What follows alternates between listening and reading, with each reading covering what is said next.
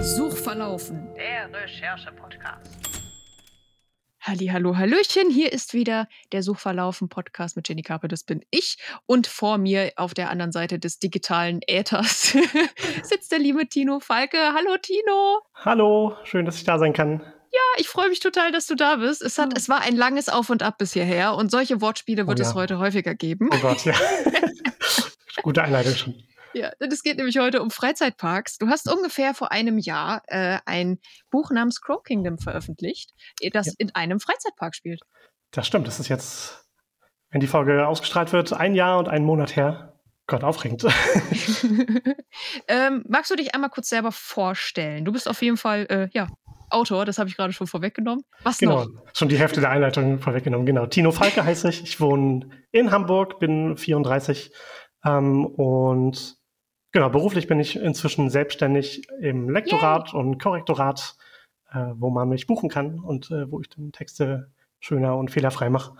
Ähm, ja. Und genau, wie du gesagt hast, wir kennen uns ja über die äh, Schreibcommunity auf Twitter, weil ich halt auch, äh, ja, weil ich schreibe. Ich habe schon ein paar Bücher veröffentlicht. Ähm, einige Kurzgeschichten ein paar Jahre lang, dann irgendwann das Glück gehabt, auch mit Romanen. Und Genau. Ja, jetzt kam ja, jetzt kam ja gerade auch erst äh, Spinnenpinata, jetzt auch frisch erschienen, Kurzgeschichten-Anthologie. Herzlichen Glückwunsch an der Stelle nochmal. Dankeschön. genau, vor kurzem meine erste Kurzgeschichten-Anthologie, im Grunde gesammelte Werke von all den vorwiegend den veröffentlichten Kurzgeschichten und ein paar neuen. Mega. Genau. Und letzte, nicht letzte Woche, sondern letzte, letzte Folge war äh, äh, Christina äh, Scribalus hier und da haben wir uns über die Sonnenseiten-Anthologie kurz unterhalten. Oder zumindest habe ich, hab ich kurz davon gesprochen. Oh, ja. Da steckst du ja auch hinter. Ja, stimmt. Ich bin inzwischen Co-Herausgeber, genau, von dieser Solarpunk-Anthologie bei den Münchner Schreiberlingen namens Sonnenseiten Street Art trifft Solarpunk. Genau, die erschien jetzt Mitte September und ich bin sehr froh, dass das also ich bin froh, dass es rum ist, klingt so. es ist sehr toll geworden, aber es ist natürlich auch viel Aufwand und jetzt kann ja. ich wieder dem eigenen Schreiben mehr widmen. Das ist natürlich eine schöne Sache. Und das Buch ist toll geworden, also das ja. ist sowieso sehr sehenswert. Ich muss gestehen, ich wollte auch mitmachen, weil dieses Thema Solarpunk mich total ja. anstachelt, aber mir ist partout nichts zum Thema Street Art eingefallen. Nein.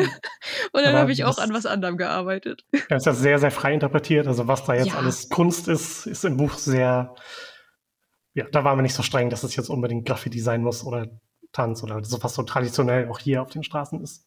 Ja, großer Lesetipp auf jeden Fall. Ich habe viel Gutes gehört und ich habe auch wirklich viel Gutes über Crow Kingdom gehört.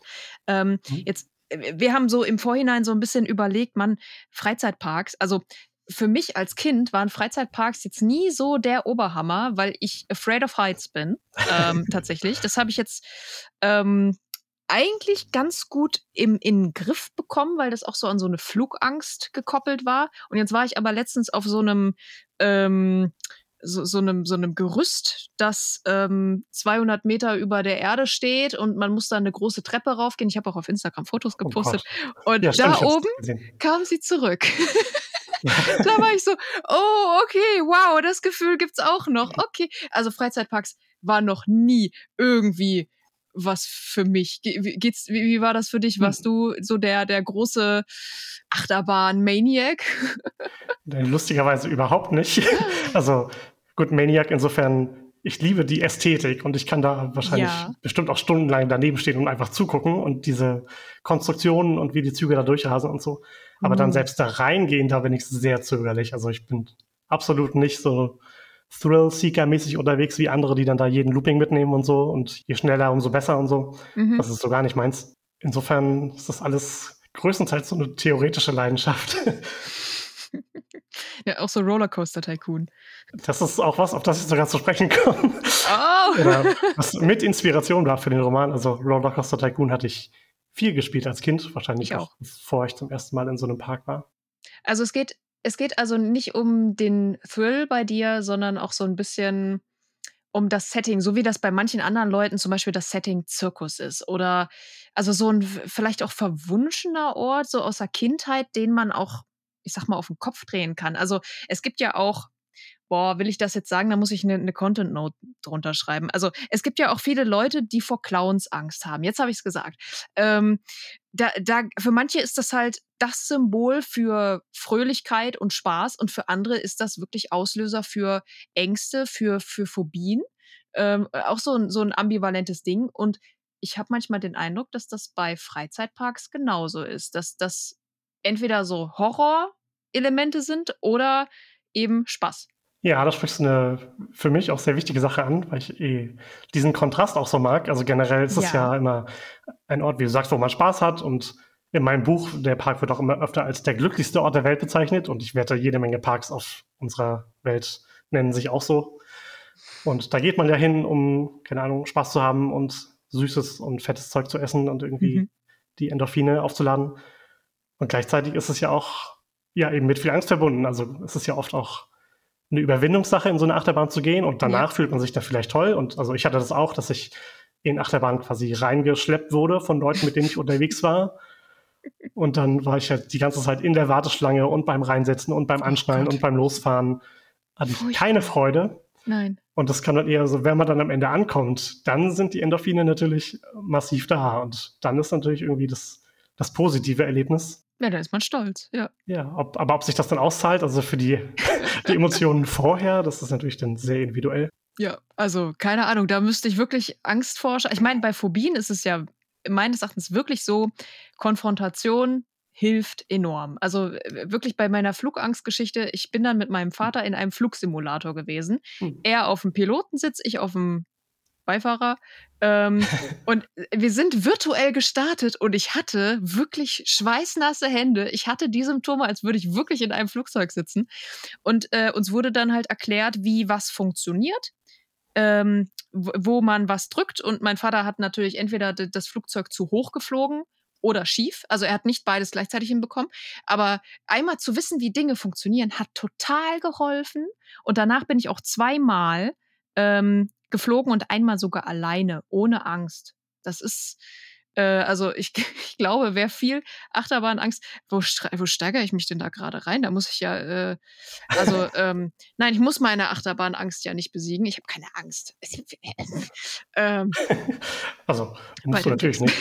wenn, ich, wenn dich da niemand irgendwie zwingt reinzugehen, dann ist ja alles fein. Und es muss ja immer die heldenhaften Leute gehen, die die Taschen halten, während die anderen dann da reingehen. Eben, genau, die muss es auch geben. Guck mal, Tino. Und die dann die Fotos machen, wie ich. Also, ja. Ich, ich bin dann auch eher und ich habe viele Achterbahnfotos meinem, auf meinem Rechner. Ich meine, es gibt ja nicht nur Achterbahnen. Ähm, bei mir in der Gegend, ich komme aus dem wunderschönen Ostwestfalen-Lippe bei Bielefeld, ähm, da gibt es den Potts Park. Und im Potts Park ähm, gibt es ein eigenes Haus, an das ich auch viele Kindheitserinnerungen oder eine große Kindheitserinnerung habe, in dem ähm, die Möbel so groß sind, als äh, wäre man selbst ein Kind. Also der, die ganzen Räumlichkeiten sind riesengroß. Es ist aber kein Geisterhaus oder so. Es ist wirklich nur zum Durchgehen und gucken. Und ich war ja dann noch mal kleiner. Ich meine, ich war noch nie besonders klein. Ich bin ja jetzt 1,78, ne? Aber ich war auch Kind, als Kind schon nicht so klein, aber äh, das war schon trotzdem eindrücklich.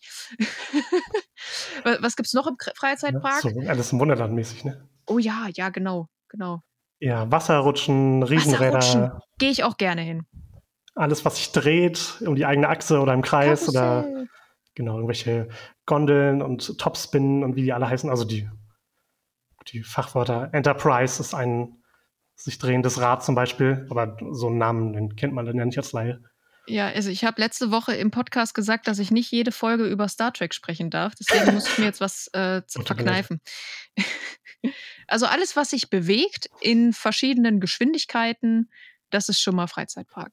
Und Süßes und Fettiges. Genau, es gibt auch sogenannte Dark Rides, die sind dann halt in Gebäuden und manchmal sind das auch welche, wo man nur durchgeht. Also dazu zählen dann mhm. im Grunde ja auch sowas wie oder ich weiß nicht genau, ob Wachsfiguren auch dazu zählen würden, aber halt oh. irgendwelche Kulissen, durch die man dann geht, wo man sich Szenen anschaut quasi. Mhm. Oder es gibt auch solche Barren, zum Beispiel in Disneyland, da fährt man dann durch die Handlung von Pinocchio, oder zumindest gab es das vor 20 Jahren. Da kann ich mich dran erinnern. Oh mein Gott, da kann ich mich gerade dran erinnern. Ich, also ich genau, war mit fünf war ich im Disneyland in Paris. Da gibt es wirklich eine Pinocchio-Bahn, ja. Ich war damit sechs und damit ging dann auch das los in meinem Leben. Ja. Und solche Bahnen, die sind dann ja nicht aufregend. Also gut, da gibt es dann auch gruselige Szenen, wo man vom Wal verschluckt wird und solche Dinge, in, genau, in konkret dieser Ja. Geschichte dann. Ähm, aber das ist dann nichts mit Geschwindigkeit oder so. Und es zählt ja trotzdem als Attraktion und ist dann für die jüngeren Gäste ein bisschen entgegenkommender. Also, wo wir jetzt gerade bei Disneyland sind, ich kann Hm. mich auch noch so eine Core-Memory aus, aus, aus, aus der Kindheit, ist wie ich beim in, in Disneyland Paris, da gibt es ja einen Keller drunter, Mhm. wo du, wo du reingehen konntest, wo es irgendwie einen schlafenden Drachen, Drachen drin gab. Ja, Und ich, unter dem Dornröschenschluss. Genau. Genau, genau. Und ich habe mich partout geweigert, da reinzugehen. Meine Eltern sind ohne mich gegangen. Ich war Ja. nicht alleine, also sie haben mich nicht allein gelassen. Aber da war so ein, so ein Grollen, so der Drache, der ist schon am Eingang zu hören. Und ich bin partout da nicht rein. Aber mit fünf habe ich mir schon in Frankreich selber Popcorn besorgt. Das habe ich hingekriegt. Komplett furchtlos. Aber das komplett egal. Nee, Ich konnte niemals. damals, ich konnte auf Französisch Apfelsaft bestellen und das war dann noch alles mit, mit sechs damals. Aber den Drachen habe ich mir angeschaut. Ich war damals auch im Geisterhaus, was auch sehr prägend war, Uh, weil das fantastisch ist, das Geisterhaus in Disneyland. Die Effekte darin, jetzt von denen schwärme ich immer noch. Ja, da ist es auch fast mehr, fast mehr Erleben und auch Themenwelt ähm, als fast nur dieses Action-Zeug, ne? Also die haben ja auch diese Parade, die, die da zweimal am Tag durchgeht oder dreimal und dann spielen die da Mucke und och, toll, ja. Ja, ja, verschiedene bin- sogar. Und dafür ist es dann ja auch Theme Park, ist ja dann im Grunde noch eine eigene Art von Park, wo dann eben ein bestimmtes Thema durchgezogen wird. Mhm. Und bei Disneyland gibt es ja dann diese verschiedenen Länder, Adventureland und Fantasyland und so, die dann wirklich Ja, thematisch eingegrenzt sind. Da, ist ja, da kann man ja wirklich eine Grenze überschreiten und sagen, oh, jetzt bin ich in dem Bereich, wo Western ist und komme aus dem Tausend eine Nacht Bereich und so. Wie ist denn das bei Crow Kingdom? Was hast du dir da überlegt, was für eine Art Park du haben willst? Also gibt es da auch Zeichnungen vom Plan und, und sowas alles? Oh ja, ich habe einen großen Plan gezeichnet, Yes. von dem ich, ich hatte auch immer gehofft, dass der mal, dass eine Karte ins Buch kommt. Das ist dann natürlich eine, also war nicht möglich, ist halt Oh. eine riesen Budgetfrage, dann irgendwelche Grafikmenschen Ja. dazu buchen, die das im richtigen Format machen und so. Ähm, aber ich habe eine hübsche Karte, eine Kreisrunde mit all den Attraktionen, ähm, weil mir auch wichtig war, dass, also es sollte jetzt nicht ein generischer Park werden, aber da sollte schon irgendwie alles drin sein, was man so kennt und was man, Mhm. was so ein Park dann auch braucht. Halt verschiedene Arten von Achterbahnen und verschiedene Attraktionen, natürlich auch ein Geisterhaus, Riesenrad, Wasserattraktionen, was wir alles so genannt haben. Und in meinem Fall äh, habe ich mir dann ja auch ausgedacht, worauf das alles basiert. In dem Fall waren das äh, drei Kinderbücher von einem Raben, der im Wald lebt Uh. und in einer, in einer kreisrunden Stadt, in der immer die Sonne scheint, namens Corona. Das ist dann Oh leider ein Element im Buch, ja. Ähm, Tja. und dieser Rabe erlebt dann in drei Kinderbüchern Abenteuer, lernt andere Tiere kennen, im Wald, in der Stadt und in der Nacht, jeweils sechs neue Tiere. Und diese 18 Tiere und der Rabe sind dann halt auch die Figuren, die da im Park rumlaufen. Und jedes Tier hat eine Attraktion. Also es gibt halt auch 18 Attraktionen in meinem Park. Das ist ganz genau aufgeteilt. Cool. Mag ich total gerne. Ich, hab, ich bin auch noch nicht dazu gekommen, dein Buch zu lesen. Das ist okay. Es ist, äh, ja gut, äh, unter Autoren, du wirst das kennen. Man kann gar nicht alles lesen, was alle. Also, wir sind jetzt kurz, wir sind Mhm. Ende September. Ich habe fünf Bücher von KollegInnen, die in den nächsten Wochen kommen, die ich alle lesen muss. äh, nein, Ja. ne, möchte, möchte. ich kenn das muss sie Problem, nicht ja. lesen. Mein Mikrofon Ähm, steht ja auch gerade auf einem Stapel von Büchern aus Ja. der Bubble im Grunde. Ja, wer kommt nicht dazu? Und ich schreibe mein eigenes und ich will zu Zeitpunkt X fertig werden. das ist furchtbar. Aber ihr da draußen könnt euch auf jeden Fall Tinos Buch anschauen und Ja. äh, mal sehen, wann ich dazu komme. Es ist ja auch nicht dick. Es ist ja ein, ein, ein äh, so lang wie meins ungefähr tatsächlich. Es hat Äh, nicht mal 200 Seiten. Ja. Und in manchen 70.000 Rezensionen. Worte hätte ich, jetzt, hätte ich jetzt so geschätzt. Äh, ich weiß es nicht auswendig. Du's Es gab Rezensionen, in denen es Novelle genannt wurde, auch, weil es halt Oh. so dünn ist. Das Ja, finde ich gut, die nicht. Leute. naja. Genau. Ja, ich hoffe natürlich, dass Leute dann nach dem Podcast noch Lust haben, es zu lesen. Weil eigentlich meine Herangehensweise an Vergnügungspark ist ja auch eher das Unschöne, alles zu zeigen. Yes. Das war dann ja auch ein großer Teil der Recherche, dazu kommen wir ja sicher noch. Ja, können wir, können wir auch gerne jetzt schon. Ähm, wie, also einerseits, also ich meinte das ja eben schon, dass es so ein bisschen schnell ins Horrorgenre äh, rutscht, also auch so mit so, so Musikschatullen, Musik und kleinen Puppen und so. Das ist so diese, diese Kategorie, die sich bei mir gerade auftut. Gibt es irgendwie Klischees zu diesem ganzen Thema, die du auch nicht mehr hören, lesen, sehen kannst? Es es ist eigentlich genau diese Genrefrage, die ich als Klischee, die mich so nervt, oder als was ich bei der eigenen Recherche vorher festgestellt habe. Yes, ähm, ins Schwarze getroffen. ich habe halt, ich habe natürlich geschaut, was gibt es für Medien mit, die in Freizeitparks spielen, damit ich ja dann auch irgendwie entsprechende Sachen lesen und gucken kann. Ja. Und habe nicht so viel gefunden, was mich dann auch interessiert hatte, weil meistens hatte ich es entdeckt in Richtung Romance und Horror. Hm. Und Romance war dann eher so der Jahrmarkt als Dating. Äh, Event, nee, als ja. Dating Location. Irgendwas mit quasi. Zuckerwatte im Titel vermutlich. Genau, ein bisschen romantisch, Riesenrad fahren und genau, überall sind Lichter und durch irgendeinen Tunnel fahren, wo man dann Popcorn-Träume, ist so ein äh, guter Titel. okay. Gleich notieren. genau, das ist so das, das eine Ende des äh, Mach das, genau. Stift weg. Ähm, genau, das andere Ende ist halt, wie du schon meintest, Horror. Ja. Ähm, wo das natürlich oft ein Setting ist, wo dann eher der verlassene Park oder im Dunkeln oder wo dann irgendwelche Figuren gruselig erscheinen. Oder es gibt auch Videospiele, die darauf aufbauen, dass irgendwelche ja. Animatronics äh, ja. lebendig werden. Dieses, oh, ähm, irgendwas mit Freddy. Ich habe es nicht gespielt. Fre Five Nights at, at Freddy. Ich ja, muss genau. gerade auch, musste ich eben schon so ein bisschen, wo du von Wild West anfingst, musste ich an Bioshock Infinite denken, weil man da ja auch, ich weiß nicht, ob du es kennst, durch diese, durch diese äh, Dioramen durchgeht, die äh, Schlachten, also, also Kämpfe mit äh, nordamerikanischen Ureinwohnern nach, mhm. nachspielen. Und da muss, das ist halt ein Shooter. Und das ist auch wirklich nur das, das Setting von dem Ganzen. Und das ist aber so eindrücklich. Und du hast auch diese Animatronics dazwischen und halt ja. dieses extrem krasse, eindrückliche äh, Bild. Es ist mal kein Horror-Game, sondern ein Shooter. Ist aber ja auch nicht so wirklich ein Freizeitpark. Ein bisschen. Ein bisschen schon. Ein bisschen schon. Mir fällt bei Horror-Games auch noch ein, die Silent Hill-Reihe, wo halt auch mal ja. Der Lakeside Amusement Park vorkommt, wo halt auch ja. blutverschmierte Maskottchen rumliegen auf irgendwelchen Parkbänken. Und es bietet sich natürlich irgendwie an, dieses Zuckersüße mit dem Grausamen zu verbinden und diesen ja. Kontrast, den ich ja auch liebe und auch aufgreife im Buch, den zu nutzen, ist ja irgendwie naheliegend. Das kann ich jetzt mhm. auch niemandem vorwerfen. Aber ich fand es halt auch irgendwie schön, Sachen zu finden, die nicht diese beiden Genres äh, ja. Dings nutzen. Und bei, bei meinem Roman, also er wird jetzt in Rezensionen noch teilweise Richtung Thriller äh, gedeutet, was sein kann. Ich kenne mich nicht gut genug aus, glaube ich, mit was alles Thriller ausmacht. Es ist natürlich auch eine angespannte Stimmung in meinem Buch aufgrund der Handlung und das letzte Drittel kann man auch am Stück lesen, weil es dann so packend wird, hoffe ich. Aber ich habe es nicht als Thriller gedacht, zum Beispiel. Es war vielleicht einfach spannend. Ja. naja, ich habe auch mal eine Rezension bekommen, dass mein Buch äh, keine Dystopie wäre, sondern eher Science Fiction, wo ich dachte, das ist eine Unterkategorie. Äh, ja. naja. Deswegen hatte ich halt dann auch Spaß dran, das einfach als Schauplatz zu nutzen für was in meinen Augen halt ein Gegenwartsroman war, mhm. der halt auch ernste Themen behandelt. Also da spielt ja auch Suizidalität eine Rolle und äh, Vergangenheits- und Traumaverarbeitung ist halt nicht eindeutig von Anfang an, oder ist dann später ein großes Thema im Buch. Und das spielt halt vor der Kulisse dieses Parks. Und ist halt dann meiner Meinung nach halt, also ich hatte noch nichts Vergleichbares irgendwie gesehen. Ein gutes Setting ist die halbe Miete, ich sag's dir. Ich neige ja dazu bei meinem Setting, dass mindestens also wenn ich irgendwelche Städte habe oder wo auch immer es spielt, es ist immer Wasser in der Nähe. Meistens ist es ein Meer, damit irgendwie das Land natürlich abgegrenzt ist. Das fällt mir langsam mittlerweile echt auf. Hm. Auch wenn ich bei Minecraft ein neues Haus baue, es ist immer am Meer.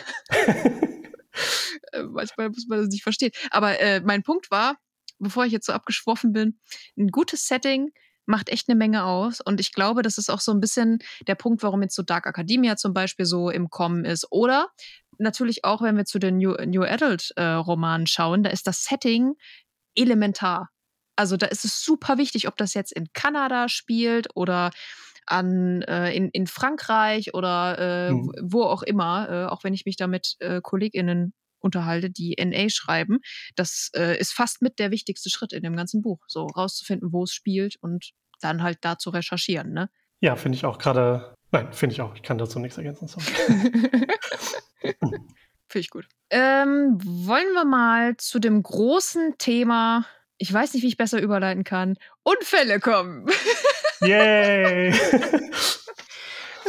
also du hast ja noch, du wirst ja noch ganz viele andere Sachen recherchiert haben, bestimmt. Ja, auf jeden äh, Fall. Fangen wir vielleicht doch mit denen mal an. Ich hatte zum Beispiel viel Spaß dran, ähm, Vergnügungspark-Karten erstmal zu studieren und zu finden. Also, ja. Also wir hatten ja schon das Thema meiner eigenen Karte, die ich ja skizziert habe und von der ich mhm. gehofft hätte, dass sie ja irgendwie da rein kann. Ähm, und da habe ich halt auch erstmal Dutzende online gesucht und hatte dann auch Freude, wenn ich mal selbst in dem Park war und da so eine Broschüre mitnehmen konnte. Es gibt ja diese schönen Papierfaltpläne, mhm. denen man dann folgen kann. Da war für mich dann halt auch einfach spannend. Also wie sehen die aus oder was ist da, was ist im Zentrum zum Beispiel, war für mich mhm. dann eine mhm. Frage, die auch im Buch behandelt wird einmal. Wobei bei den meisten Parks gar nichts Besonderes im Zentrum ist. Also der Aufbau ist nicht irgendwie darauf ausgerichtet, dass da jetzt in der Mitte was steht, wie halt das Dornröschen-Schloss in Disneyland. Da denke ich auch dran, ja. Ja, das ist halt das Beispiel, das ist halt auch irgendwie fast kreisförmig und von daraus geht, von dem Schloss geht strahlenförmig irgendwie alles ab. Ja. Aber die meisten Parks machen das gar nicht. Ja, die meisten sind auch eher organisch gewachsen und nicht von sich aus, von, von oben geplant, glaub, obwohl eigentlich müssten die doch schon vorher geplant sein. Aber gerade wenn du so an so kleine Parks denkst, die sind eher dann so wie Zoos, wie kleine Zoos, ehrlich gesagt, die, die auch eher organisch mit dem Gelände dann arbeiten, anstatt dass da die ganze Gegend planiert wird. Ja, wie bei Rollercoaster Tycoon, wo man dann Land rundum aufkaufen kann und dann ja. da noch eine Attraktion hinbauen und die Grenzen ja. verschieben und so. Ich glaube schon, dass es meistens so ist. Ja, ich weiß es nicht.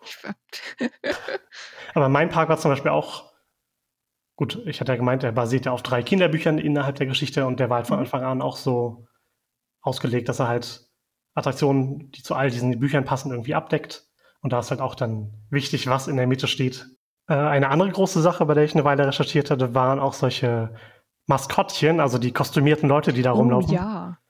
Man kennt das ja, also aus dem Sport natürlich sehr. Ich weiß nicht, ob es in Deutschland verbreitet ist. Aber mhm. ja, American Football und Baseball hat ja immer jemanden, also so ein Tier oder Wesen, das da halt auch in, im Trikot rumläuft. Bayern München hat auf jeden Fall eins. Ich meine, Köln hat ja die Ziege, die ist ja echt. ja, ich weiß nicht, ob es da vielleicht auch jemanden gibt in einem Ziegenkostüm oder so. Weiß ich kenne mich im deutschen Sport überhaupt nicht aus. Aber Bayern München hat äh, einen Bären. Ah ja. Und da hatte ich mit, also sowas gibt es natürlich in, den, in manchen Vergnügungsparks dann auch, so Tiere, die rumlaufen und bei mir, weil es ja dann auf diesem Raben und seinen 18 Freundinnen basiert, mhm. gibt es natürlich all diese Tiere auch bei mir im Park, die da rumlaufen. Und da habe ich dann auch natürlich erstmal recherchiert, woraus bestehen solche Kostüme und was muss man beachten, wenn man die irgendwie, also wenn man in denen rumläuft. Also eine Riesenanstrengung auf jeden Fall, nach dem, was ja. ich gelesen habe.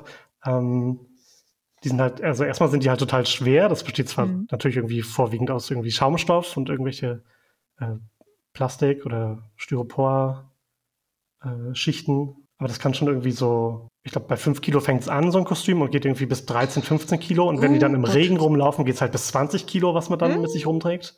Mhm. Alles für die Kinder. Ja, und da drin wird es halt mega heiß. Ja. Weil die halt, also heutzutage gibt es dann auch irgendwie Eiswesten und Ventilatoren und irgendwelche Gerätschaften da drin, dass die Leute gekühlt werden. Krass. Aber natürlich, man, man sitzt da oder steht da in seinem eigenen Schweiß in diesen Kostümen. Und wenn man jetzt nicht in einem Freizeitpark rumläuft, sondern bei einem Basketballspiel da auch noch irgendwie springen und laufen muss, ja.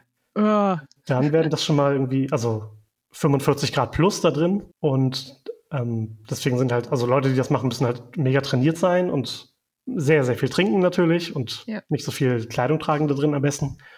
Ähm, da ist ja fast kein Wunder, dass das Maskottchen von Katar, die, der WM, einfach nur ein, ein Geist ist. Ich kenne das gar nicht, ich habe doch gar nicht. Das ist ja bei der WM so eine Kofia, so eine Kopfbedeckung und die schwebt da rum und sieht dann aus wie ein Geist. Da machen Leute äh, sehr ähm, politisch aufgeladene Sprüche.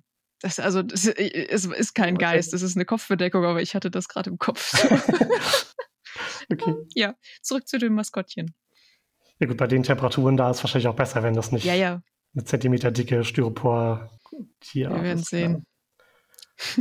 Auf jeden Fall ist halt, also ist, man hat halt eine riesen Verletzungsgefahr in diesen Kostümen.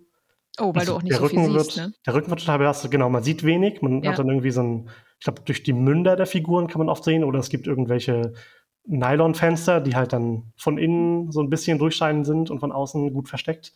Ja. Ähm, aber die verletzen sich dann ständig die Knie, weil sie irgendwo gegenlaufen. Mm. Und natürlich Rücken und Nacken und Schultern, das wird alles total belastet. Ähm, und die Leute dehydrieren da drin, also auch irgendwie Hitzeschlag und sowas ist dann normal oder also ist kein Wunder, dass man da drin halt sich total verausgabt und mit ja. so Maskottchen ist dann natürlich auch schon da sind auch schon Leute drin bewusstlos geworden während des Spiels und mussten dann halt abtransportiert werden und solche Sachen. Und ich hatte sogar, das fiel mir dann jetzt ein bei der Vorbereitung für den Podcast hier, äh, ja. das war dann sogar, hat mich in meinem Buch inspiriert. Also es war dann auch, ich habe quasi plotrelevanten, äh, nein, nicht Heatstroke, aber die Nebenwirkungen, die man in so einem Kostüm hat, die spielen dann auch eine große Rolle in der Schlüsselszene in diesem Buch. Das ist, wie anstrengend das ist, wenn man halt in sowas rumläuft und wenn man sich dann selbst vernachlässigt, dass es halt mhm. negative Folgen haben können. Noch was auf deinem Recherchezettel, was wir jetzt gerade nicht hatten, vor den Unfällen? ähm, ganz viel zu Fastfood hatte ich noch eine Weile ähm, recherchiert. Gut, das war dann letztendlich, wie funktionieren Fastfood-Restaurants oder was ist da in der Küche, wie sind die Abläufe. Da kann ich jetzt wenig zu erzählen. Das Buch ist auch schon vor über sechs Jahren entstanden. Insofern habe ich jetzt nicht mehr alles so im Kopf natürlich, wie lange jetzt so ein Burgerbrötchen brät und welche Grad Temperatur der Toaster haben muss und so. Das wusste ich damals auch alles. Das kann ähm, ja der, der oder die geneigte Zuhörerin äh, vielleicht auch in eigener Recherche rausfinden. Genau. Oder im Buch stehen auch manche der Fakten dann drin, wie heiß so eine Fritteuse wird und so. Das habe ich mir dann nicht gemerkt all die Jahre, aber. So, jetzt denke ich über sowas nach. Soll ich schnell nachgucken? Sehr Nein. heiß. Und sollte nicht reingreifen. Nee, nee. Und wenn einem was reinfällt, sollte man nicht reflexartig danach mhm. greifen, nach der Kontaktlinse oder dem Ring oder was auch immer. Die Kontaktlinse ist eh verloren. Ja. Die ist jetzt crispy. Oh Gott. Das sind jetzt schon, wir sind auch nicht mehr bei Unfällen und ich, es werden schon so viele grausame Sachen erwähnt. Also wirklich, also schon allein die Sachen unter dem Maskottchenkostüm. Äh, boah. Es wird eine, kein Job für mich. Eine content-notlastige Folge. für mich wäre es auch kein Job. Es klingt immer so lustig, aber dann, also an Verletzungen war ich auch noch, ähm, naja, nicht lustig, aber interessant. Ähm, es gibt dann ja auch äh, Leute in Parks, die halt gemein zu solchen Maskottchen sind und dann wird mal geschubst oder beworfen oder so oder man, dem mhm. wird in den Bauch getreten. Aber da, wo dann der Bauch des Maskottchens ist, ist halt meistens eher der Schritt der Person darunter, was dann halt auch unschöne Verletzungen nach sich ziehen kann. Aber man muss da ja trotzdem winken und tanzen und sich ja von außen nicht anmerken lassen, dass man mhm. da unter Tode stirbt.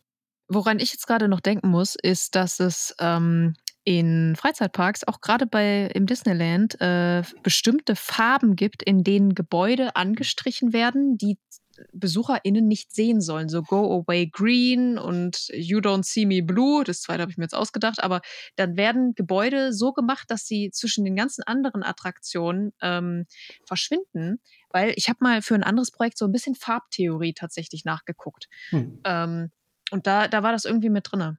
Ja, stimmt auf jeden Fall. Also ich weiß nicht, wie das also ich kenne auch diesen Blauton, ich weiß den Namen jetzt auch nicht. Ja, ich habe ihn auch vor Augen gerade. ich folge auch Vergnügungspark TikToks, da ist dann sowas auch manchmal Thema, also die ganzen ja. über den Kulissen Tricks und so. Ja, es gibt auch einen, ähm, einen tollen YouTuber namens äh, Good Times with Scar, weil ich gucke tatsächlich relativ viel Minecraft Let's Plays und der baut gerade in der aktuellen Staffel Hermitcraft, Staffel 9, glaube ich, ähm, baut der seinen eigenen Vergnügungspark. Und da erklärt er das auch. Und der hat tatsächlich die Rückseiten von seinen Attraktionen in bestimmten Farben gemacht. Und ich glaube, da hat er das letztens auch nochmal erklärt irgendwie. Ganz fantastisch. Das schicke ich dir. Also Tino, dir schicke ich das später ja, nochmal. Ja, sehr gerne. Vielleicht kommt das auch nochmal in die Content Notes, weil das wird dir gefallen. Der macht das ganz schön. Oh, ja. Minecraft. Warum rede ich heute so viel über Minecraft? Soll ich, da kann man, ist ja auch, also ich finde es auch cool, wenn man halt, was man da so alles nachbauen kann. Ja, Rollercoaster geht ja auch. Ja, das genau meinte ich auch. Das war ja auch viel Inspiration. Ich habe noch nie meinen eigenen Park, also meinen, den Park aus dem Buch nachgebaut in Rollercoaster Tycoon. Dabei hatte ich es einfach schon immer vor und das wäre halt auch möglich anhand der Attraktionen, die ich da so mache. Ja, es gibt doch auch Planet Coaster zum Beispiel, was ja noch eine Spur einfacher ja. ist, glaube ich, als äh, das andere, weil du ja auch so ein, äh, weil du so einen Modus hast, in dem du auch unendlich Geld hast, so wie bei Planet Zoo. Einfach ist ja so. Also ich baue gerade, ich baue gerade den ähm, Handlungsort meiner Dystopie, die Insel 317, die baue ich in Minecraft nach. Tatsächlich. Also ich habe schon den, den, das, also den, den Felsen, die Insel habe ich schon gebaut und ich brauche noch die Stadt, die oben drauf ist. Die ja. Insel ist ja klein zum Glück, ne? Ja, ja. Der Einwohner waren das 200 irgendwas? Das war doch. Ja, irgendwie so. um den Dreh, weiß ich auch nicht mehr. Ist auch schon sechs Jahre her, dass ich das Buch geschrieben habe. Ne? Wissen wir alle nicht ja. Wo du jetzt eben sagtest, das Buch ist auch schon ein bisschen länger. Man kann sich ja wirklich nicht alles merken. Das stimmt. Was auch gut ist. Ja, aber es ist eine kleine Insel. Ja. Kommen wir jetzt zu den Unfällen. Die Leute scharren draußen mit den Hufen. So, Unfälle, Unfälle. Nein, wir reden gar nicht drüber. Wir reden jetzt über die Marimbas. Jetzt ist die Folge. Heute erzähle ich von den Marimbas in Guatemala, Yay. was ich die ganze Zeit ankündige. Nein, wir reden jetzt über. ich würde interessiert zuhören. Ja, die mache ich auch irgendwann, aber nicht jetzt. Wir können noch über grausige Unfälle reden, ja. Oder ich muss ja. natürlich nicht ins Detail gehen, aber es war halt ein großer Teil meiner Recherche oder der größte wahrscheinlich, deswegen musste ich es einfach erwähnen. Mhm. So, also für alle, die eine Freizeit, die noch keine Freizeitparkphobie haben und vielleicht dazu neigen, eine zu bekommen, ähm, das ist jetzt nochmal die ausgesprochene Content Note. genau, also für den Kontext noch, ähm, innerhalb des Buchs äh, gibt es halt auch einen Charakter, einen Mechaniker, der ist so ein bisschen obsessed mit solchen Statistiken. Mhm. Weil er halt, er ist ja der, der dafür sorgt, dass alles läuft und deswegen kennt er sich voll damit aus, wann es mal nicht lief. Und der erzählt dann innerhalb des Buchs auch immer mal Statistiken, auf welche Attraktion wer wie verletzt wurde und sagt dann, ja, 2003 in dem Park hat jemand das und das auf dem Riesenrad erlebt und so. Den kleinen Finger sehe ich immer noch, wenn ich da hochgehe. Zwischen den Speichen. Das ist schon, ja, also es wird. Ist schon zu gore. es ist auch irgendwie schlimm und im Buch war dann halt, also war dann auch meine Herausforderung, ähm, wir lachen jetzt hier zwar, aber natürlich sind das furchtbare ja, ja, Unfälle, die grausam. echten Menschen passiert sind. Ähm, und ich wollte dann natürlich, das wird nicht als Gag irgendwie in dem, im Buch benutzt, ja. ähm, sondern dieser Charakter, der das sagt, ähm, die Sachen, die er sagt, die steigern sich auch. Also ich habe es innerhalb des Buchs so ein bisschen sortiert, dass halt die schlimmeren Unfälle später genannt werden. Ähm, und die anderen Charaktere reagieren dann auch entsprechend darauf und irgendwann haben die halt auch genug und wissen oder sagen halt auch, das ist furchtbar und wir wollen das gar nicht hören. Und ähm, also es ist nicht so, dass ich das jetzt irgendwie geil finde und sage, hey, hier sind meine edgy Todesstatistiken oder so. Das will ich nur klarstellen. ähm, aber faszinierend fand ich es halt, faszinierend fand ich halt trotzdem, weil ich ja schon meinte, dieser Kontrast zwischen ähm, fröhlicher Ort und der Gefahr, die da halt auch herrscht, ja. das finde ich halt faszinierend einfach. Und natürlich, wie ähm, Flugzeugfliegen ist das halt extrem sicher, aber wenn mal was passiert. Dann hast du die Arschkarte. Genau, und dann ist es halt ja. irgendwie newsworthy und schon irgendwie spektakulär. Ja. Genau, deswegen hatte ich da viel, viel Energie reingesteckt, da zu recherchieren. Dann hau mal was raus. ja, ich hatte damals eine Webseite, die, die gibt es jetzt nicht mehr, rideaccidents.com. hieß sie, da, wo tatsächlich einfach sowas gesammelt wurde. Ähm, Fantastisch. Und also ich habe das, gut, man findet es natürlich noch über Online-Archive und so und ich habe die Seiten mhm. noch alle gespeichert. Ähm, und da waren Unfälle gespeichert, äh, gesammelt seit 1973.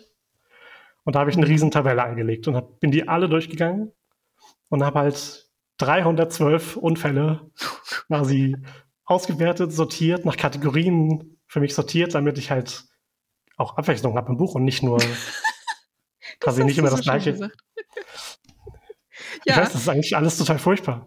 Nein, aber ähm, ich mag das. Also so arbeitet man. Man, man schaut als Autorin ähm, einfach Sachen nach, wo du selber denkst, oh bitte, bitte lasst gerade niemanden in meine Notizen gucken. Mhm. Bitte fragt euch gerade. Also ich habe manche Sachen ungelogen mittlerweile als Buch hier.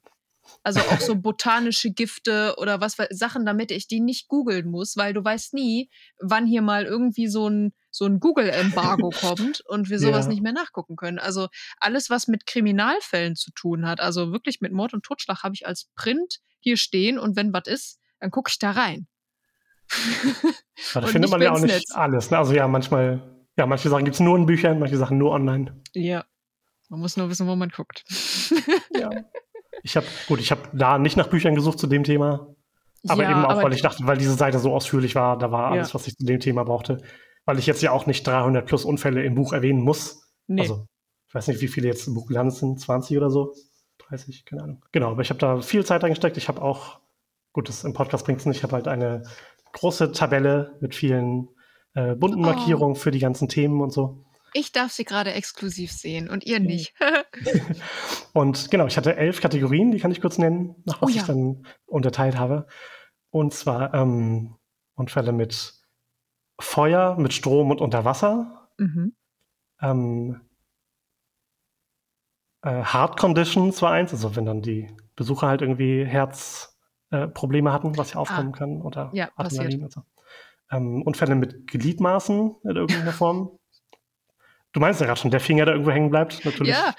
Äh, auch mal was Kleines verloren. Wir haben ja auch so eine Lokalstory, also äh, die erzähle ich jetzt aber nicht, weil die echt grausam ist und seitdem. Äh, äh, das kannst du mir offscreen erzählen. Ja. ähm, dann Unfälle mit aufblasbaren Attraktionen. Das ist ein Riesenposten. Ist oh, Hüpfburgen, die in, in Dingensen und gehen da. Okay, du erzählst es ja gleich. Okay. Genau, zu Hüpfburgen kann ich sowieso nochmal extra kommen gleich. Hallo, hier ist Schnitt Jenny. Egal wie oft wir es ankündigen, wir sprechen nicht über Hüpfburgen. wir vergessen das. Habt noch einen schönen Tag. Genau, weiter die Kategorien äh, Streiche von irgendwelchen Leuten. Dann Sachen, die den Angestellten passieren. Äh, Sachen in gesperrten Bereichen, also wo jemand dann über den Zaun klettert und da ist eine Attraktion in vollem Gange und die Person hätte da nicht hingehen sollen. Solche mhm. Sachen. Und dann Attraktionen, die entweder plötzlich anhalten oder die gar nicht mehr anhalten. Oh, ich weiß nicht, was schlimmer ist. Und sind das alles dann tödliche Unfälle gewesen oder ähm, nee, zum Verletzende? Also beides mit dabei. Also es gibt auch manche, wo halt gar nichts Schlimmes passiert ist. Jetzt welche, wo Leute hängen geblieben sind. Also es gab, ich habe auf meiner Liste was, wo Leute ähm, in einem Topspin stecken geblieben sind. Also die hatten angehalten während der Fahrt. Oh. Das ist halt so eine Gondel, die halt an Armen sich hochdreht und die sich um die eigene Achse auch noch dreht, wo man dann in so einer Reihe sitzt. Ja, ja. Glaube ich. Ähm, und da gibt es halt einen Fall, wo 40 Leute über Kopf dann einfach ein paar Stunden festhingen. Und Scheiße. Das ist natürlich unangenehm, aber da ja. wurde dann keiner verletzt. Also es gibt ja. dann auch solche Unfälle. Ja, da geht das ganze Blut in den Kopf. Du. Ja. und dann pass mal auf, du, musst, du gehst da rein und musst schon pinkeln. Schon vorneweg. Oder hängst du da? Oh boy. Und dann muss halt irgendwie Feuerwehr kommen und dann kommen irgendwelche Leitern, dass man da rausgeholt wird.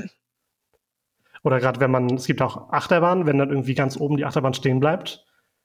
Und dann muss man vielleicht da aussteigen und dann gibt es natürlich irgendwelche Treppen und Leitern, dass man quasi neben ja. den Schienen wieder nach unten kommt. Ähm, ja, man muss das ja kontrollieren. Also du gehst ja, glaube ich, musst ja an allen Achterbahnen irgendwie oder zumindest drauflaufen können, damit du die, den Zustand der Bahn kontrollieren kannst.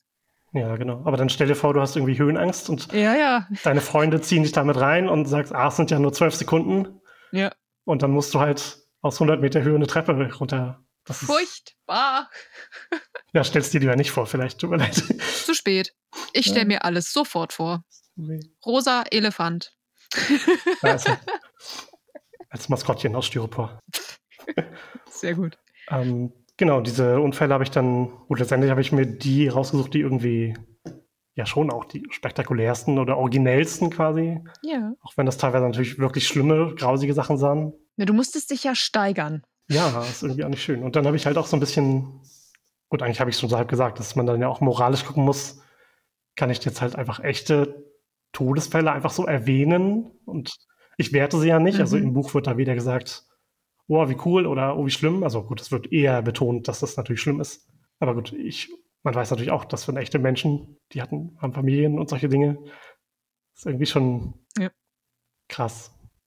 Aber ich hatte auch Leute, oder ein Freund fällt mir ein, der hat das Buch gelesen und meinte danach, er hat dann mehr Lust auf Vergnügungsparks dadurch bekommen. Während ich bei den meisten eher sage, ja, wenn du in den Park gehen willst, dann geh lieber vor dem Lesen nochmal, weil vielleicht hast du danach nicht sofort wieder Lust. Und mir ging es auch so. Also ich war seitdem auch zweimal im Heidepark, der hier nicht so weit weg ist, und war dann auch auf der Achterbahn. Und gut, ich traue dem schon, dass ich dann da nicht irgendwie aus dem Sitz fliege oder sowas. Aber ich weiß schon, während ich fahre, es könnte was passieren. Die Wahrscheinlichkeit ist verschwindend gering. Na, in Deutschland vor allem. Also du hast ja hier so krasse Standards. Oh ja. War das irgendwie auf deiner Liste auch ähm, nach Region, Weltregion irgendwie unterschieden? Also sind zumindest Unfälle aus sehr vielen verschiedenen Ländern und so, wobei das meiste amerikanisch ist. Wahrscheinlich auch, weil die Webseite amerikanisch war. Ja, weil die meisten genau, Parks da sind, ne? Ja. Gab es was Deutsches? Ja, ich habe eine Sache, die wird auch. Der Horror der aus, aus, auslaufenden Hüpfburg. Zwei Kinder waren für zwei Minuten unter der Last Noch gefangen. Noch über Hüpfburg. Entschuldigung. Wir kommen drauf zurück. Aber zu Deutschland. Heute Nacht steht eine Hüpfburg vor meiner Tür und klopft. Genau, mit großen Augen. Obwohl, wie macht das? Ich habe keinen. Ich bräuchte so einen Ballon, mit so dem ich auf den Tisch schlagen einfach, ne? könnte. Oder ja, so. Keine Ahnung. ähm, in Deutschland habe ich auf jeden Fall einen Fall im Buch, wo auch niemand gestorben ist zum Glück. Also kann ich den hier auch bedenkenlos nennen, denke ich. Ähm, das war ein Feuer auf einer Achterbahn im Phantasialand 2001. Mhm. Äh, ich lese es hier ab, ich weiß es nicht auswendig.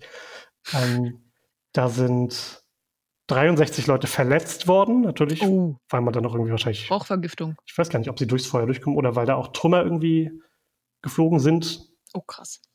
Ähm, und irgendwie 20.000 Besucher konnten dabei zugucken im Grunde, während oh, halt dieses Feuer. Also da gibt es auch Videos von, weil das dann natürlich, ja.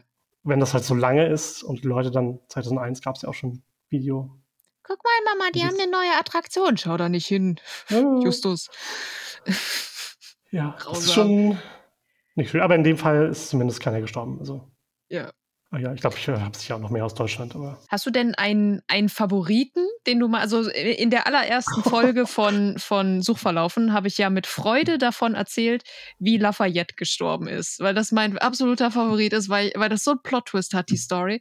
Ähm, manche, manche Stories sind einfach grausam und du, weißt du, äh, dafür haben wir ja Content Notes. Hast du einen Favoriten?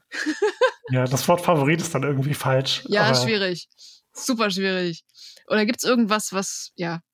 Ich hätte aber was, was ich nennen ne? kann. Du weißt, was ich meine. Was ich dann sehr einprägsam finde. Oder weil ich es halt auch, also die Sachen, die ich selbst schlimm finde, bringen sich natürlich auch irgendwie am meisten ein. Ja. Ich kann äh, vorab sagen, der Person geht es gut, um die es geht. Die hat aber bei dem Unfall beide Füße verloren. Mm. Ähm, das war so ein Freefall Tower, wo man dann halt in Sitzen hochfährt und dann halt wieder runterfährt. Mhm. Ähm, und da hatte sich ein, ein Kabel gelöst und sich um die Beine der Person gewunden no. quasi. Und ich glaube, es war dann, also ich glaube, das war ganz oben und dann, als es halt hinabging, blieben ah. halt die Füße oben. Und es war halt also ein Teenage-Mädchen, dem, also es hat überlebt und alles und hat auch ein Fuß konnte wieder angenäht werden. Der andere Fuß oh. wurde dann, hat eine Prothese bekommen. Und ich glaube, die hat dann später auch irgendwie Awareness-mäßig Touren gemacht zum Thema halt äh, Safety und sowas. Oh Gott. Ah, Aber ja, das ist, auf ist jeden ein, Fall ist ein krasser Fall. Ja. ja. Das war 2007. Wusstest du, wenn, wenn irgendwo ähm, in einer Straße Schuhe an, an ähm, Schnürsenkeln über einem Laternenmast oder über eine, eine, eine, Stromlinie oder so hängen, dass an der Ecke Drogen verkauft werden? Wusstest du das?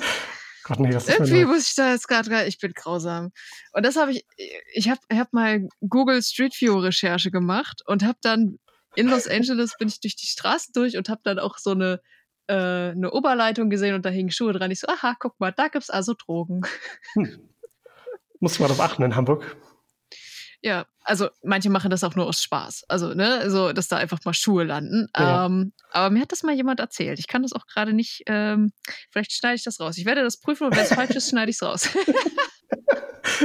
okay. Hui. Äh, 20 Unfälle hast du da eingebaut und die erzählt dann alle der Mechaniker. Ja, später auch andere Charaktere, die dann von ihm inspiriert sind, quasi, oder irgendwie. Die, zu viel Zeit mit ihm verbringen quasi. Ja, das ist, ist, ich glaube, das ist ganz oft so eine morbide Faszination bei, von ganz vielen Leuten, dass die auch, manche interessieren sich ja auch so wahnsinnig für äh, Flugzeugabstürze ja. oder, oder irgendwas anderes. Ich weiß nicht, ob denen das ein, ein Gefühl der Sicherheit gibt. Wenn man so auf der Couch liegt und du hast so einen großen Bildband, die tausend schlimmsten Flugzeugunfälle und du, und du futterst dir deine Erdnussflips rein und guckst dir die Trümmer an und das Leid und was weiß Das ist doch irgendwie komisch, oder? Ja, also das ist so ein ganz komischer menschlicher, ich weiß es nicht. Wahrscheinlich kommt daher doch auch der, die Popularität von True Crime Podcasts, oder? Das ist ja, so ein genau. Riesending inzwischen. Ist es auch. Und da kommt ja auch dieses, ähm, dieses, äh, ich gucke ja auch jetzt gerade im, im Herbst gerne so BuzzFeed Unsolved Sachen. Ähm, und die Jungs, die früher BuzzFeed Unsolved gemacht haben, also Geisterjäger für die Leute, die es nicht kennen, die haben einen eigenen Channel namens Watcher und da kommt jetzt Ghost Files. Und an dem Abend, an dem wir beide jetzt gerade aufnehmen, kommt die erste Folge jemals Ghost Files raus, die ich noch nicht gesehen habe. Aber äh, mittlerweile ist es auch zu dunkel. Ähm und die gehen eben auf Geisterjagd. Und das ist immer sehr schön ähm, weil die das auch mit so Spielereien machen und dann, dann fürchten die sich ein bisschen und man selber, man liegt eingekuschelt in der Decke und denkt sich, jawohl. So, und ich glaube, das ist auch die Faszination von allen Medien, die sich mit irgendwas beschäftigen, also auch Horrormedien mhm. allgemein. So, manchmal ist es halt leicht überspitzt, leicht drüber, ja ja, Gore und Splatter, also da ist ja. ja auch ist ja eine spezielle Nische und wer das mag, kann das gucken. Ich denke, das ist irgendwie so ein ganz komisches, müsste ich mir mal eine Psychologin irgendwie einladen zu dem Thema. Also ich kenne ja ein paar, aber ich weiß nicht, ob, äh, ob die zu dem Thema was. Also die nächste Psychologin, die kommt, die will mit mir über Vampire sprechen. auch schön. Um das auch schon mal anzukündigen. Mir war dann wichtig ja auch bei den äh, Unfallerwähnungen also es wird gar nicht grafisch bei mir. Es ist nicht so, dass ich Nein. da irgendwie die ekligen Details beschreibe. Es wird tatsächlich faktisch genannt, was mhm. natürlich schlimm genug ist. Aber es ist nicht so, dass ich mich da drin irgendwie suhle, wer jetzt da was für eine blutige Verletzung mitgenommen hat und so. Nein, finde ich auch gut. Das ist richtig so. Also so abschreckend wahrscheinlich jetzt die Werbung für das Buch insgesamt ist. Also Nein, du, so ich habe mega Bock jetzt das Buch zu lesen. Das ist jetzt ungelogen. Ich habe richtig Bock und wenn es ein, ein Hörbuch gäbe, würde ich das jetzt auch gleich anmachen, ja, wenn äh, also, so, weil ich momentan immer Hörbücher höre, statt, statt zu lesen. Ja.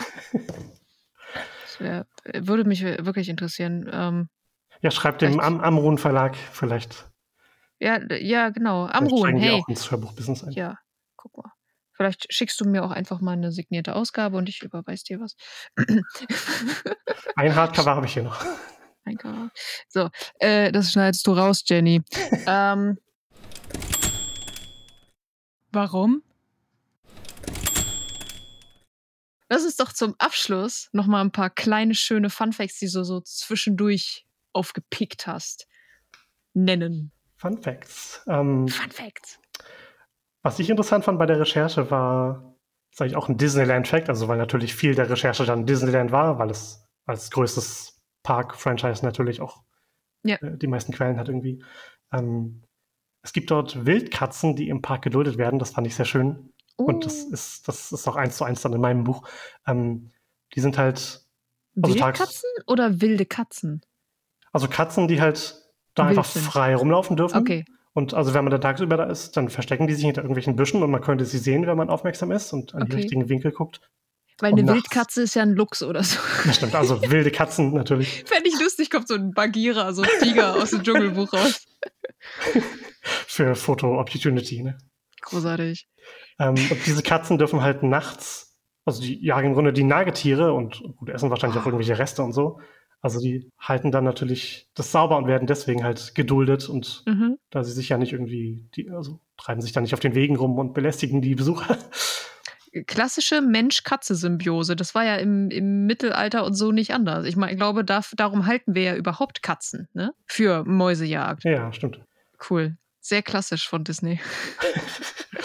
Hat er gut mitgedacht, der alte Walt. Eine andere Sache, die ich noch sehr spannend fand bei der Recherche, die dann auch in, die ich dann auch überspitzt übernommen hatte in meinen Roman, war eine rechtliche Sache bei äh, den US-Disney-Parks. Mhm. Ähm, und zwar ähm, der zweite Park, der da eröffnet wurde, Disneyland in Orlando, Florida, mhm. ähm, der erstreckte sich irgendwie über zwei, zwei Regierungsgebiete quasi, was dann irgendwie rechtlich schwierig war.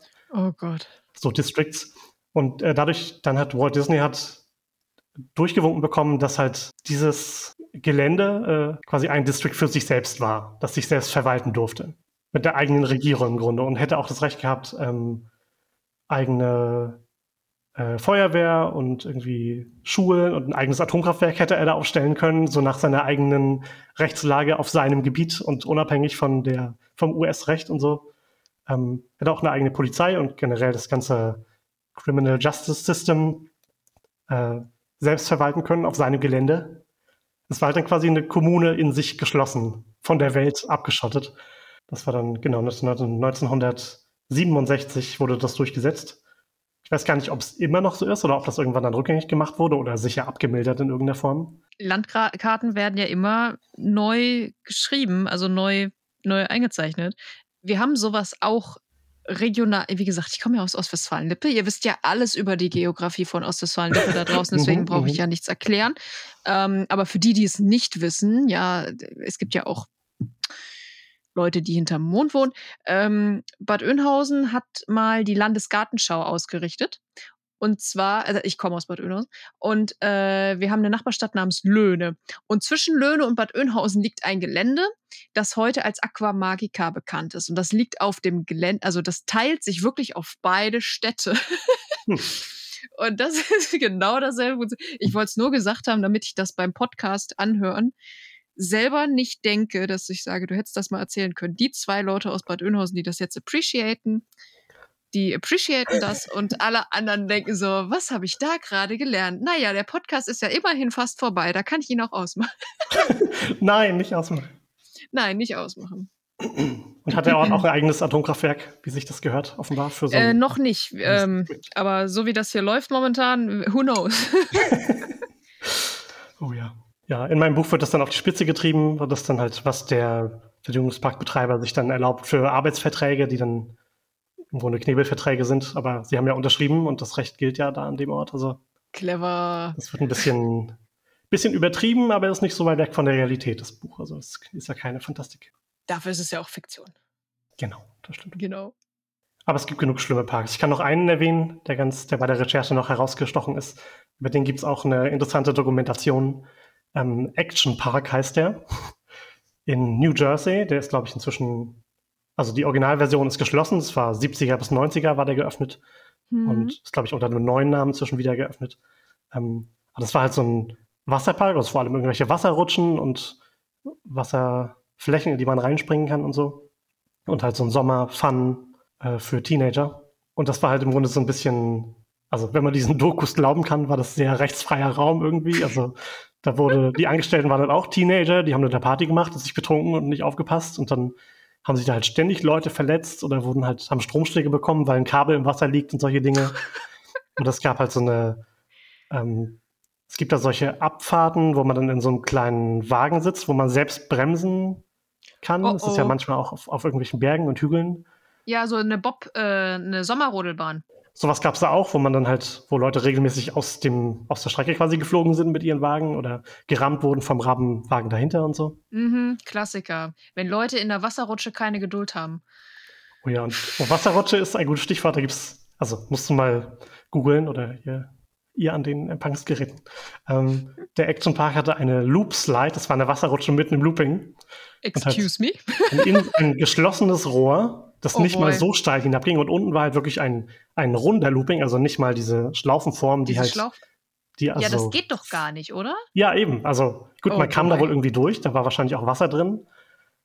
Aber da haben sich wohl, also kamen dann Leute mit blutigen Nasen raus oder kamen gar nicht raus, weil halt, wie man soll man diese Runde schaffen, wenn man nur auf einer, weiß nicht, feuchten ja Plastikfläche. Vom, ja, genau. Oh boy. Das war total absurd. Also dieses, allein das Bild davon zu sehen, die Vorstellung, dass jemand das echt gebaut hat und Leute da auch reingestiegen sind, ich finde es absurd. Und diese Doku ist halt auch irgendwie, also die macht dann eher Spaß auch. Die ist mhm. dann eine herrliche Herangehensweise an das Thema furchtbare Freizeitparks. Ähm, genau, Class Action Park heißt die Doku. Kann ich sehr empfehlen. Ich glaube, das Schlimme an meinem Podcast-Konzept ist, dass jedes Thema so spannend ist, dass die Leute dann in den Show Notes gucken, was für Buchtipps, was für Videotipps, was weiß ich, was da alles steht, weil das kommt ja da alles rein. Und dann versumpfen die dort, statt weitere Folgen des Podcasts. oh nein. Oh Gott. Aber ich habe auch definitiv, ich werde das gleich nachschauen. Äh, ich habe ich hab ja, richtig Bock, du.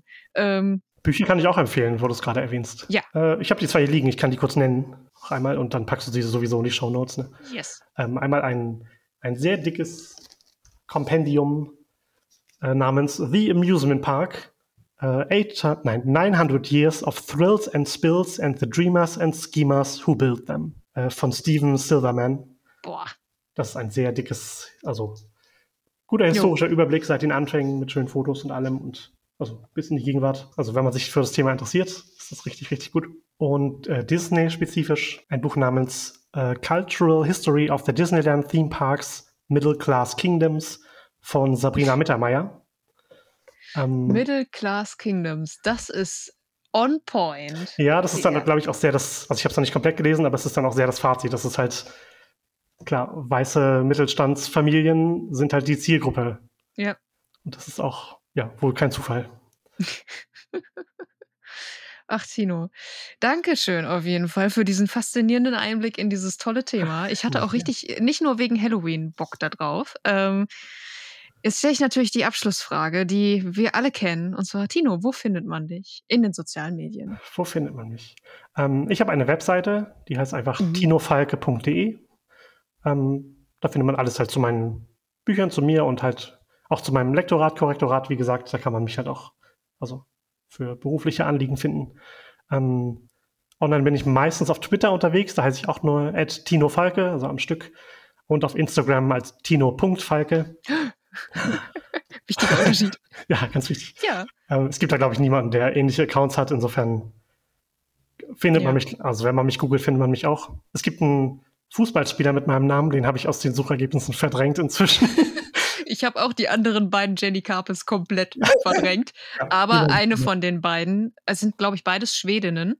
Mhm. Äh, die eine von denen hat tatsächlich die meisten originalen Jenny Carper Accounts. Ah. Oder zumindest den Twitter-Account, auf dem sie seit gefühlt 2008 nicht mehr online war. Bitte geben Sie mir diesen Account, danke. Egal. Dein äh, Account äh, ist ja großartig, der Name. Genau. Ah, okay, dann äh, wünsche ich euch da draußen auch noch einen äh, spaßigen Abend. Ich habe gar nicht so viele Wortspiele gemacht. Ähm, das stimmt. Aber wo wir gerade bei Freizeitparks waren, hört auch mal bei Radio Lupol rein. oh. ich dachte auch gerade, in meinen Rezensionen gab es nur einmal, äh, dass das Buch irgendwie eine emotionale Achterbahnfahrt ist oder sowas. Verschenkt, wirklich, verschenkte ja, Chance, Leute. bitte bei der nächsten Rezension bitte das nachholen. Nur, Alle, die es jetzt lesen, nach diesem nur Podcast. daraus. Ja. Genau, große neue ja Challenge. Bitte, bitte. So, ihr Lieben da draußen. Tschüssikowski, Tino, es war mir ein Fest. Ja, danke, danke für die Einladung. Tschüss. Ja.